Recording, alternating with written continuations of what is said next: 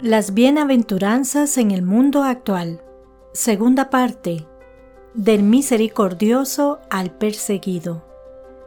Continuando con nuestra reflexión sobre las bienaventuranzas en este mes de la Biblia, abordaremos las últimas cuatro de estas directrices espirituales que, a pesar de tener más de dos mil años de antigüedad, continúan siendo sumamente relevantes en el mundo contemporáneo.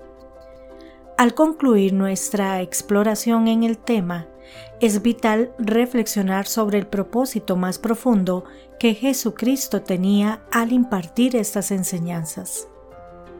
Jesús introdujo las bienaventuranzas para subvertir las normas y expectativas de la sociedad. En lugar de valorar la riqueza, el poder o el estatus social, las bienaventuranzas nos invitan a encontrar la bendición en los aspectos de la vida que el mundo a menudo descuida o desprecia, la humildad, la misericordia, la pureza de corazón y la búsqueda de justicia. Esta inversión de valores no es un ejercicio teórico, es una invitación a vivir de una manera radicalmente diferente.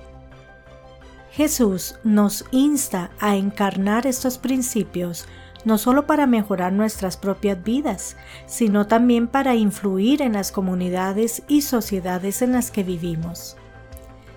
Al adoptar estos valores, no solo nos acercamos a Dios, sino que también facilitamos que otros experimenten la gracia divina a través de nuestras acciones. Bienaventurados los misericordiosos, porque alcanzarán misericordia. Esta máxima nos convoca a ser más compasivos en nuestras interacciones diarias. En un mundo donde a menudo prevalece la indiferencia y la insensibilidad, practicar la misericordia se convierte en un acto revolucionario. Al fomentar una cultura de empatía y comprensión, contribuimos a un ciclo virtuoso donde la compasión engendra más compasión. Bienaventurados los limpios de corazón, porque ellos verán a Dios.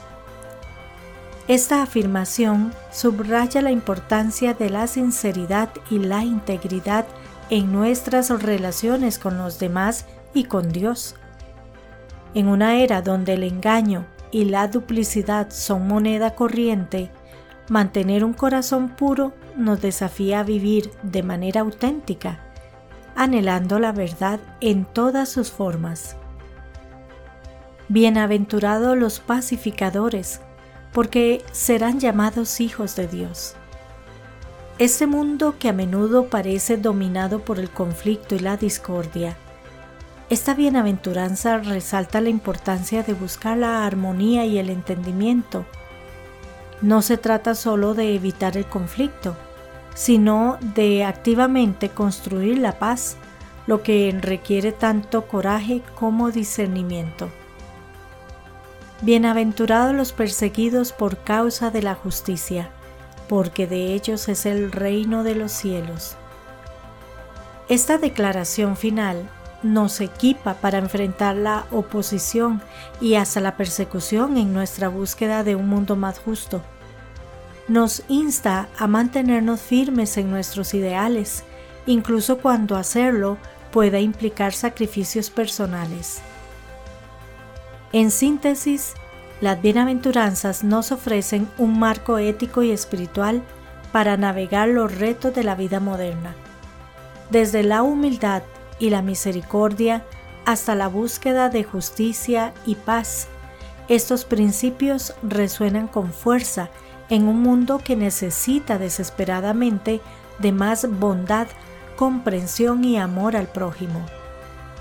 En este mes de la Biblia, permitamos que estas eternas verdades inspiren nuestra jornada, recordándonos que un mundo mejor es posible si vivimos acorde a estos valores atemporales.